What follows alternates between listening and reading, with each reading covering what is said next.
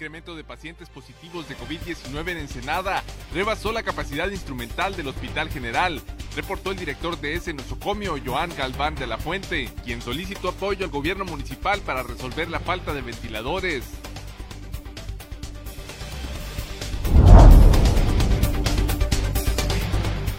Empresarios bajacalifornianos que lograron construir ventiladores respiratorios para pacientes de COVID-19 solicitaron el apoyo de la comunidad para producir más de estos aparatos que resultan vitales para la atención de quienes han sido víctimas de dicho coronavirus.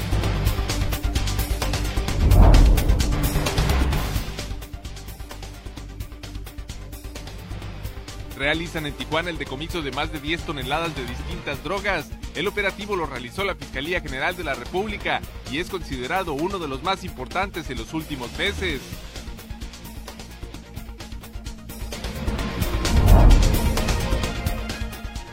La pandemia de COVID-19 pospuso a una fecha todavía pendiente por definir la realización del 86 sorteo de la Universidad Autónoma de Baja California, informó Teodoro Pérez Valenzuela, jefe de promoción, gestión y seguimiento de la UABC.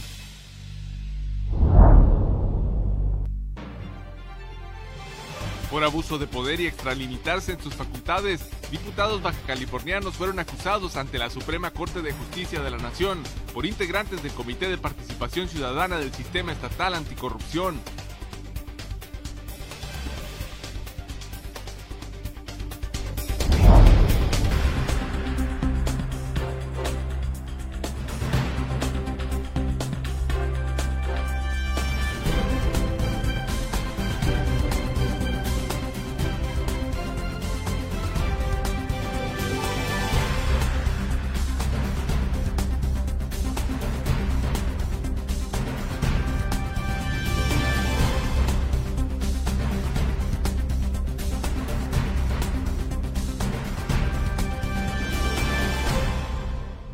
Bienvenidos a Zona Periodística de este viernes 5 de junio de 2020. Este noticiario es una coproducción del periódico El Vigía y en La Mira TV. El incremento de los casos positivos de contagio de COVID-19 está poniendo al límite de la capacidad hospitalaria para atender a los pacientes, a los, eh, pacientes contagiados que radican en este municipio. El incremento de pacientes positivos de COVID-19 en el municipio de Ensenada rebasó la capacidad instrumental del Hospital General, reportó el director de ese nosocomio, Joan Galván de la Fuente, quien solicitó apoyo al gobierno municipal para resolver la falta de ventiladores. En el oficio 0415 dirigido al alcalde Armando Ayala Robles y que tiene como asunto denominado ventiladores Baja Ventura, el funcionario de salud refiere al aumento del número de contagios del coronavirus y la situación que calificó como alarmante.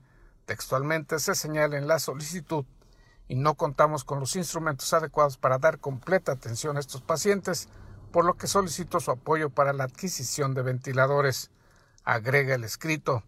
Hemos estado probando durante 15 días el ventilador Baja Ventura Brating que donó el señor Luciano Argüello, representante de un grupo de empresarios locales que lo están construyendo en esta ciudad y con el cual hemos obtenido grandes resultados en la atención de nuestros pacientes, por lo que es urgente adquirir 10 unidades para el uso en piso, señala el oficio del director del nosocomio ensenadense. Cabe destacar que en el municipio de Ensenada, comprendiendo las dos jurisdicciones sanitarias Ensenada y Vicente Guerrero, en los últimos 15 días se registró el incremento de contagios confirmados y fallecimientos a causa del mencionado coronavirus. El jueves 21 de mayo el número de casos confirmados era de 193 y 26 defunciones por la pandemia. Una semana después, el 28 de mayo, los contagiados detectados fueron 257 y las muertes por COVID-19 41. El día de ayer, 4 de junio, las personas con contagio registrados fueron 310 y los decesos por la pandemia 56. Las cifras a la alza han provocado que además de mantenerse encenada en el llamado semáforo rojo para suspender las actividades no esenciales, el gobierno municipal ensenadense endureció las medidas para mantener el aislamiento social. Tales acciones contemplan restringir el acceso a quienes viajan en el municipio, reforzar la vigilancia para respetar el horario restringido de circulación por las calles de las 21 horas a las 6 de la mañana y los operativos de inspección para que los comercios o negocios que no deban mantenerse operando se mantengan cerrados y que aquellos que estén operando respeten las normas higiénicas básicas de la emergencia sanitaria. Informó para Zona Periodística Gerardo Sánchez García. Y sobre este tema de los ventiladores respiratorios, empresarios locales que podrían resolver este grave problema piden el apoyo de la comunidad para poder apoyar precisamente a la comunidad. Empresarios baja californianos que lograron construir ventiladores respiratorios para pacientes de COVID-19 solicitaron el apoyo de la comunidad para producir más de estos aparatos que resultan vitales para la atención de quienes han sido víctimas de dicho coronavirus. René Rosas, integrante del grupo que construye estos ventiladores, explicó que se trata de una iniciativa ciudadana en la que participan empresarios del clúster aeroespacial de Ensenada, Mexicali y Tijuana. Son una tecnología, están basadas en una tecnología de Mercedes-Benz, de los carros Fórmula 1. Ellos crearon este, este respirador, este dispositivo, y lo pusieron en su portal para que la gente que quisiera, los industriales, los, empresarios, los, hospitales, en fin, que quisieran este, reproducirlo, lo pudieran hacer. Agregó que la propuesta la encabeza Luciano Argüello, del grupo Baja Ventura Brating, un industrial aeroespacial ensenadense que al saber de la necesidad de estos aparatos y que existía por parte del corporativo Mercedes-Benz la autorización para replicar la tecnología con que ellos lo fabrican, decidieron hacerlo en Baja California para abastecer a los hospitales de la localidad. Le hicieron un reconocimiento al líder del equipo, que es Luciano Argüello. Él es un ingeniero que se dedica, él vive aquí, él es de aquí, de aquí en Ensenada, este, se dedica a, la, a la industria aeroespacial. Dijeron, nadie lo hizo, ustedes nada más lo hicieron. En todo el mundo. Es una tecnología muy probada. obviamente ellos lo tienen en Reino Unido, lo tienen en España, lo tienen en Alemania. Nosotros lo construimos, aquí lo hicimos. Y la idea de, hacerlo, este, eh, Gerardo, la idea de construirlo es para donarlo. Añadió que lograron construir los primeros seis ventiladores, los cuales se entregaron en donación y están trabajando en el Hospital General de Ensenada, en Cali y en el ISTE. Sin embargo, afirmó René Rosas, los fondos que ellos tenían para construir más de estos ventiladores ya se acabaron, por lo que se inició una campaña para recaudar fondos que permitan la fabricación de otros más. Mm, seis ahorita ya están trabajando. Seis donamos aquí, a los, dos al Hospital General de Ensenada, dos al ISTE Cali y dos al ISTE. Ya están trabajando. Mm, se nos acabó el dinero. Se nos acabó el dinero. Necesitamos hacer más. Está ahorita en, en una etapa del 10%, 15% aproximadamente, cerca de 90 o de 80 y tantos aproximadamente no le podemos seguir, por eso es que hemos recurrido a medios como el tuyo, amigos como tú, que nos echen la mano y que, y que compartan esta, esta, esta necesidad que tenemos y también esta labor que estamos haciendo. Puntualizó que lo solicitado es únicamente para cubrir los costos de materiales y la fabricación, pues no se tiene un fin de lucro con esta actividad. Enfatizó que el costo normal de este ventilador con las características tecnológicas y de calidad de fabricación tendría un costo de varios miles de dólares, pero construidos en Baja California, su costo puede ser solo un 15 a 20% del precio comercial. Invitó a quienes están interesados en apoyar económicamente este proyecto a visitar el portal de Baja Ventura Brating, en donde se puede tener la información detallada al respecto. Informó para Zona Periodística Gerardo Sánchez García. Pues ojalá, ojalá que la comunidad responda. Como lo señalábamos al inicio de la presentación de esta nota, es en beneficio de la propia comunidad. Y esta es la situación de la pandemia del COVID-19 en Baja California, de acuerdo al reporte de la Secretaría Estatal de Salud. De acuerdo al reporte de las primeras horas de este viernes, en la entidad se registran 5.546 casos confirmados y 1.015 defunciones por el COVID-19. El desglose por municipios es el siguiente. En Mexicali son 2.755 personas contagiadas y registradas oficialmente y 321 las muertes, las muertes por COVID-19. En Tijuana se reportan 2.226 casos confirmados y 588 fallecimientos. En Tecate se informa de 174 registros de contagios y 47 fallecimientos. En Playa de Rosarito son 65 personas registradas como contagiadas y nueve las muertes por la pandemia. En Ensenada, en la totalidad del municipio, son 326 los casos confirmados y 50 las muertes a causa del COVID-19. Esto de acuerdo a las cifras oficiales de la Secretaría de Salud durante las primeras horas de este viernes 5 de junio. Y ayer debía haberse realizado el 86 sorteo de la UABC, pero debido a la pandemia esta actividad fue suspendida hasta nuevo aviso. Estos son los detalles. La pandemia del COVID-19 pospuso a una fecha todavía pendiente por definir la realización del 86 sorteo de la Universidad Autónoma de Baja California, informó Teodoro Pérez Valenzuela, jefe de promoción, gestión y seguimiento de la UABC.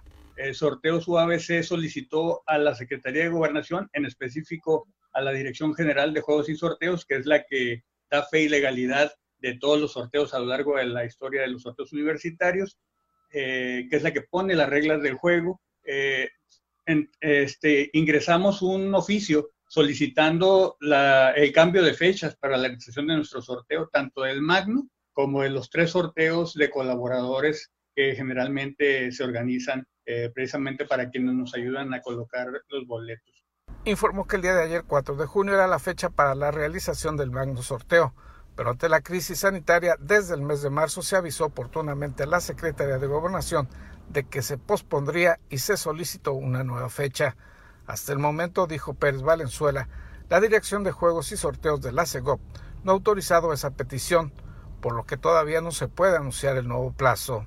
Eh, hoy, jueves 4 de junio, es la fecha original en la que se iba a desarrollar este sorteo, es decir, hoy por la tarde ya estaríamos conociendo a un afortunado ganador de una muy bonita residencia ahí cerquita de Ensenada, en Punta Piedra, con valor de 23 millones de pesos que ya estamos a punto de darle a conocer porque pues eh, lo primero que tenemos que decir es que con base en eso que le comentaba, el, nuestro sorteo 86 sigue y está pendiente conocer la fecha un par de días después de que ingresamos nuestra solicitud se dio la orden a nivel federal de que se cerrara eh, la atención al público en todas eh, las dependencias federales, incluyendo juegos y sorteos, y a la fecha todavía no abren sus oficinas y no han podido atender ninguna de las solicitudes que se hayan hecho antes de esa fecha de cierre. Puntualizó que en cuanto se oficialice cuándo será ese sorteo, se dará aviso ampliamente y enfatizó que todos los boletos que ya habían sido comprados siguen vigentes y los montos y premios tampoco sufrieron cambio alguno. Recordó que el total de los premios rebasa los 40 millones de pesos y el premio principal es una vivienda amueblada en el fraccionamiento Punta Piedra, en el municipio de Ensenada, residencia que tiene un valor de 22 millones de pesos, más un cheque de 2 millones de pesos y una camioneta 2020 a la puerta. En total, dijo, serán entregados 775 premios en el sorteo, así como 5 mil a través del sistema de raspa y gana Pérez Valenzuela agradeció a todos aquellos ciudadanos que en cada sorteo apoyan a la Universidad Autónoma de Baja California, pues los fondos que se recaudan a través de esta actividad se aplican en el mejoramiento de la infraestructura y de los programas académicos y de investigación universitaria. Informó para Zona Periodística Gerardo Sánchez García. Megadecomiso de droga en Tijuana encuentran e incautan más de 10 toneladas de droga. La información al regreso de una pausa publicitaria.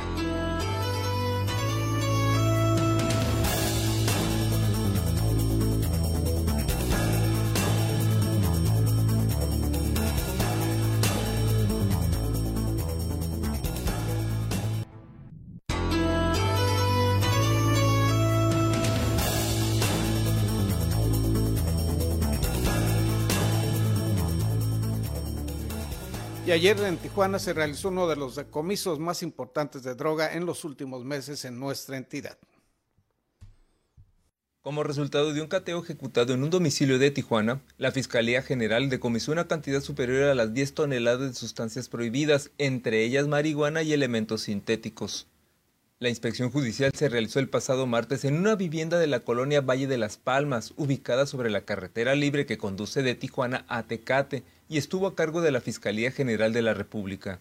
Como producto de las labores de investigación, se realizó el cateo y se decomisó marihuana, así como sustancias sintéticas como son heroína, metanfetamina, fentanilo, lidocaína, entre otras. Gracias al trabajo de investigación de esta Fiscalía General de la República, se pudo ejecutar esta diligencia de cateo en el estado de Baja California en un domicilio donde se aseguraron las siguientes sustancias. 1017 paquetes conteniendo marihuana con un peso bruto de 7 toneladas, 802 kilogramos, 332 gramos. 24 paquetes conteniendo en su interior heroína con un peso de 46 kilogramos, 300 gramos. 3.227 recipientes y bolsas que contienen metanfetamina que arrojan un peso bruto de 2 toneladas, 432 kilogramos, 604 gramos. 106.577 tabletas de fentanilo, 14 paquetes y dos cajas conteniendo fentanilo en polvo, con un peso bruto de 16 kilos 440 gramos. 30 paquetes con lidocaína que pesó 31 kilos 500 gramos. 25 paquetes conteniendo tetrahidrocannabinol con un peso bruto de 23 kilos 880 gramos. La investigación continuará en proceso para localizar a los presuntos responsables de estos delitos, mencionó la institución federal. Respecto al aseguramiento, detalló, la cantidad de marihuana decomisada representó el 11% del total asegurado por todas las instituciones de la entidad en lo que va del 2020.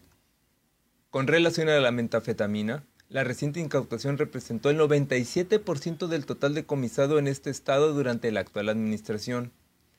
En lo que toca a la heroína, este aseguramiento es un 111% de lo que se había registrado hasta el pasado martes en el estado. El decomiso de fentanilo representó casi el 21% del total de lo que se ha asegurado durante el año y las tabletas de esta sustancia un 22% del total de casos que se han presentado en la entidad. Destacó que el fentanilo es una de las sustancias que más se aseguran en el estado de Baja California, la que más daño provoca a la sociedad y puede causar la muerte de las personas por sobredosis. Para Zona Periodística, César Córdoba. Y hoy finalizan oficialmente los ciclos escolares aquí en Baja California. Hoy 5 de junio concluyó el programa Aprende en Casa, la educación en línea, que obligó a las autoridades educativas a implementar tras la suspensión de clases derivado de la pandemia del COVID-19, así lo anunció el secretario de Educación Pública en el estado, Catalino Zavala Márquez e indicó que el calendario escolar emergente con el que se basarán las 3.695 escuelas públicas y privadas del nivel básico en Baja California cambió debido a la suspensión de clases por el coronavirus. Ningún alumno quedará sin la atención ni, quedará rezagado, todos serán incluidos y atendidos de manera personal. de igual manera, queremos decir que se ha preparado para del 3 al 5 de agosto iniciar, gobernador, con lo que tiene que ser la limpieza y sanitización de todas las escuelas en Baja California. Del 8 al 12 de junio se realizará una valoración del ciclo escolar, es decir, los docentes calificarán de manera final a los más de 683.100 alumnos del nivel básico en el estado. Del 15 al 19 de junio, los alumnos subirán las calificaciones a la base de datos del sistema educativo y los padres de familia van a poder acceder a las boletas de calificaciones el 18 y 19 de junio a través de la página www.educacionbc.edu.mx. Lo pueden acceder los resultados con la clave única del registro de población CURP del alumno para el acceso. Del 27 al 17 de julio se dará el receso o las vacaciones de los 32.606 docentes y los 683.143 alumnos de jardines de niños, primaria, secundaria en Baja California. Del 20 al 31 de julio, los maestros regresarán para capacitación y preparación del próximo ciclo escolar, mientras que del 3 al 5 de agosto se realizará una jornada de limpieza escolar donde se pretende satinizar a los 3.790 planteles escolares del nivel básico, es decir, se limpiarán los jardines de niños, primarias y secundarias en Baja California. Del 6 al 7 de agosto serán las inscripciones y reinscripciones digitales en todo el sistema educativo estatal para el ciclo escolar próximo 2020-2021. El secretario de Educación, Catalino Zavala Márquez, garantizó que habrá espacios educativos para todos los menores del nivel básico. El 10 de agosto será el inicio del próximo ciclo escolar 2020-2021. Serán las autoridades de salud que determinarán si las clases serán en línea o presenciales, según el color del semáforo del COVID-19. Del 17 al 28 de agosto iniciará la evaluación diagnóstica del ciclo escolar 2020-2021 y será para el reforzamiento de los alumnos que tuvieron dificultades de tomar clases en línea y que se hayan retrasado en su nivel de educación. Hasta el momento, autoridades de salud no han determinado si el regreso a clases será de manera presencial o en línea en Baja California, derivado de la pandemia del coronavirus. Sin embargo, el sistema educativo tiene una expectativa de regreso a clases presenciales del 31 de agosto al 2 de octubre, cuando el semáforo de contagios del COVID-19 se encuentra en verde. En caso de continuar en los colores rojo, anaranjado, amarillo, las clases no se reanudarán y serán en línea, informó Ana Lilia Ramírez y realizan mural en la ciudad de Tijuana con motivo del Día del Estudiante. Isabel Guerrero Ortega nos informa. Rostros Indoamericanos es el nombre de un mural elaborado por el artista plástico Iván Antonio Arevalo Mezquita, en el marco de las celebraciones del Día del Estudiante en Tijuana. El mural fue realizado en tres sesiones en la escuela secundaria Chicotencat Leva Alemán y tiene como tema principal la inclusión social. Este proyecto fue impulsado en colaboración con la Secretaría de Educación Pública Municipal y el Instituto Municipal de la Juventud, ya que, aunque actualmente los planteles educativos se encuentran cerrados por la contingencia sanitaria, se busca que tras la reocupación de estos espacios, los jóvenes desarrollen interés en el arte, la cultura, así como el fomento de valores como la inclusión y el respeto, que contribuyan a forjar ciudadanos ejemplares para nuestra sociedad. Así lo explicó la Secretaría de Educación Pública Municipal, Carla Ruiz McFarland, a través de un boletín de prensa. El mural Rostros Indoamericanos inició el pasado 27 de mayo y fue concluido en tres sesiones el pasado lunes 1 de junio por el artista plástico Iván Antonio Arevalo Mezquita, con las colaboraciones especiales de los ilustradores creativos Silvia Rafaela Cruz Villa, Alberto Concilco e Iván Vázquez. Para Zona Periodística, con voz informativa de Isabel Guerrero. Diputados baja californianos fueron acusados ante la Suprema Corte de Justicia de la Nación de abuso de autoridad. Estos son los motivos de esos señalamientos. Por abuso de poder y extralimitarse de sus facultades, diputados baja californianos fueron acusados ante la Suprema Corte de Justicia de la Nación por integrantes del Comité de Participación Ciudadana del Sistema Estatal Anticorrupción.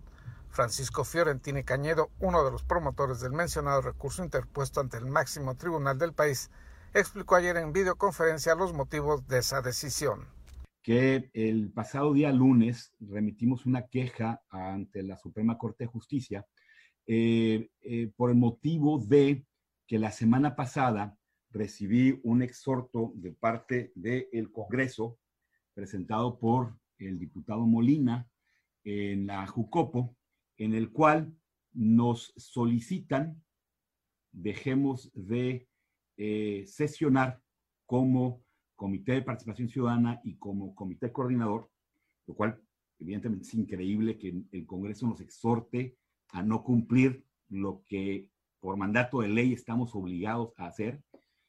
Indicó que la acusación obedece al exhorto hecho por el Poder Legislativo de Baja California a través del diputado Juan Manuel Molina para que él y otros integrantes de dicho comité se abstuvieran de seguir sesionando y desempeñando sus labores.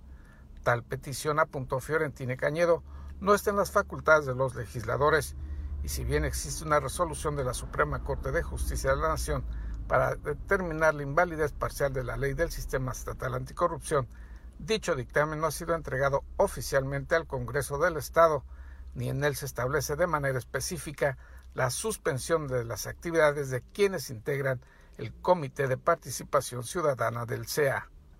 Lo que estamos en espera es que el Congreso reciba la sentencia. Vemos con muchísima preocupación que un Congreso que no ha recibido la sentencia se esté extralimitando de la forma en la que lo está haciendo, ordenando, exhortándonos, perdón, a que no cumplamos con lo que la ley nos mandata. Creemos que esto es una clara eh, eh, extralimitación de las funciones del Congreso una vez más, pero aquí hay ciudadanos que no queremos permitirlo y daremos la batalla jurídica. Los diputados, acotó el expositor, pretenden actuar con base a una resolución de la cual solo se conoce una versión pública y además la interpretan a su conveniencia cuando tampoco pueden hacer eso ellos. Fiorentini Cañedo lamentó que tanto la mayoría morenista de la Cámara de Diputados como el gobierno de Jaime Bonilla Valdés hayan prometido en campaña un combate real a la corrupción, pero están tratando de bloquear la operación del sistema estatal anticorrupción. Informó para Zona Periodística Gerardo Sánchez García. Vamos a ir a una pausa comercial. Al regreso, un recorrido aéreo por los parques urbanos de este puerto.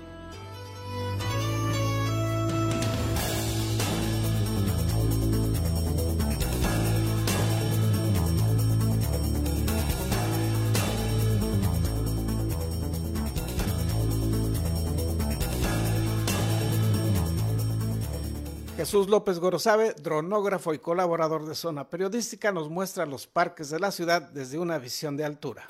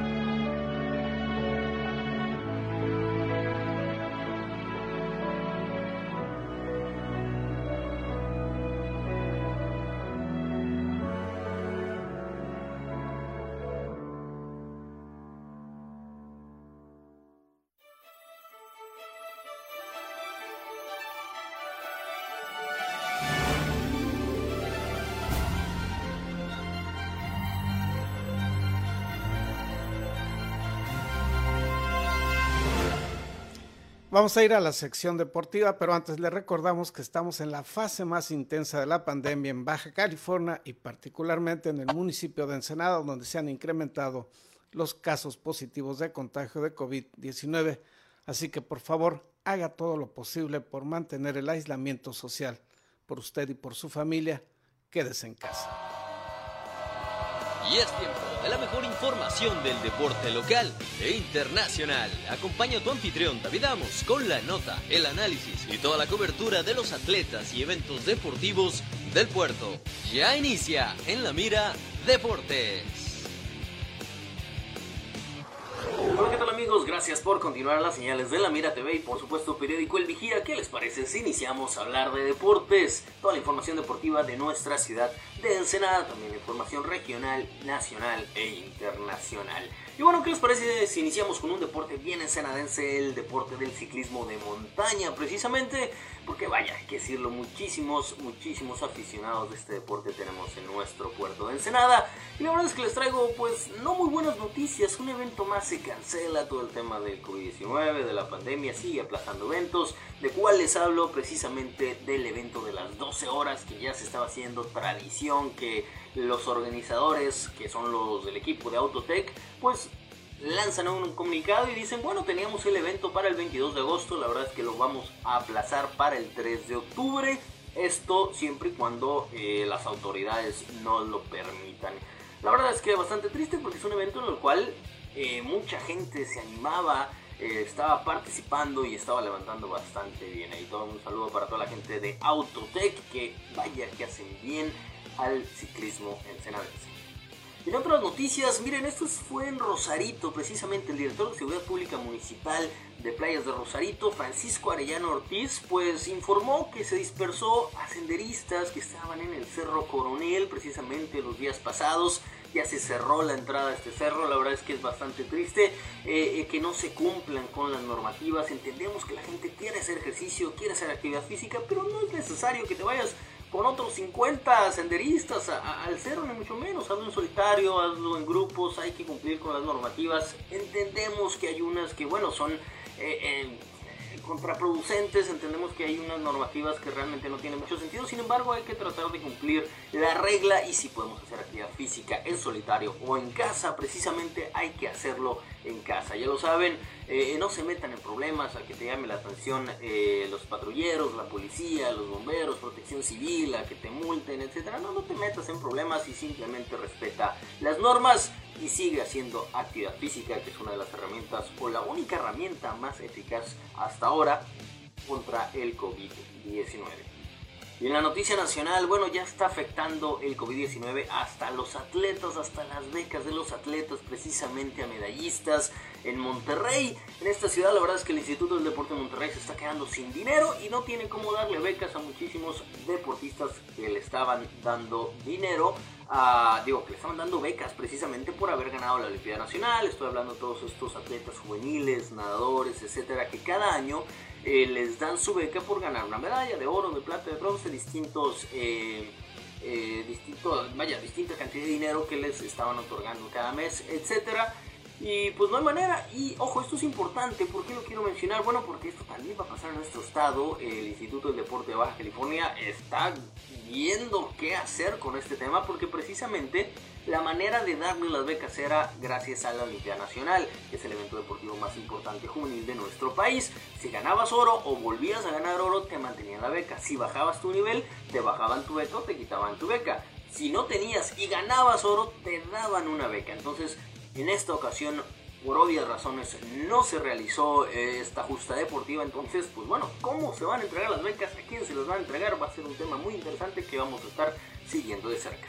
Y para hablar del rey de los deportes, bueno, también no muy buenas noticias. Su presidente, el presidente de la Liga de Béisbol en México, Horacio la Vega, dice que sin aficionados precisamente no va a haber béisbol. Tienen muchos planes, muchas opciones para retomar las ligas, para que haya temporada este año. Sin embargo, si no los van a permitir que el aficionado entre al estadio, que pague su boleto, que eh, bueno, que no se realice, no va a haber venta de cerveza porque no va a haber aficionados, no va a haber venta de alimentos, etcétera, pues todas las franquicias no van a tener ingresos. Si no hay ingresos, no hay cómo pagarle a los jugadores, no hay cómo transportarlos a las distintas ciudades para los juegos, etcétera. Entonces va a ser muy, pero muy complicado. Hay muchos planes, dice Horacio de la Vega, pero todos incluyen a los aficionados. Sin aficionados, prácticamente no va a haber temporada de béisbol en nuestro país. Y en la noticia internacional, bueno, está todo el tema del racismo en las protestas en los Estados Unidos y la gran mayoría de los deportistas están a favor de ello, pero hay alguien que está en el ojo de huracán, el quarterback de los Santos de Nueva Orleans, porque tuiteó precisamente que él estaba en contra de que se arrodillaran, que no le deberían de faltar el respeto al himno nacional de los Estados Unidos, a su bandera, etc. Entonces, pues ya sabrán qué fue lo que pasó. Todos los deportistas, entre ellos LeBron James, se le echaron encima muchos colegas del fútbol americano también se le echaron encima, que no sabe nada, que no sabe lo que está hablando. Eh, eh, realmente no es que le falten el respeto a la bandera o al himno, sino levantar la voz. Todo lo contrario, al, existir estos casos de racismo en los Estados Unidos, es, según los deportistas, lo que les falta el respeto a la bandera y a los Estados Unidos. Así que ya lo saben, pues prácticamente todos se sumaron a las protestas, menos Drew Brees, y todo el mundo se le echó encima en las redes sociales. Y con esto damos por terminada la nota deportiva. De verdad, gracias por su atención. Ya lo saben, también despedimos un noticiero con Gerardo Sánchez, Zona Periodística, lunes a viernes en punto de las 7.30 de la mañana. Mi nombre es David Hasta la próxima.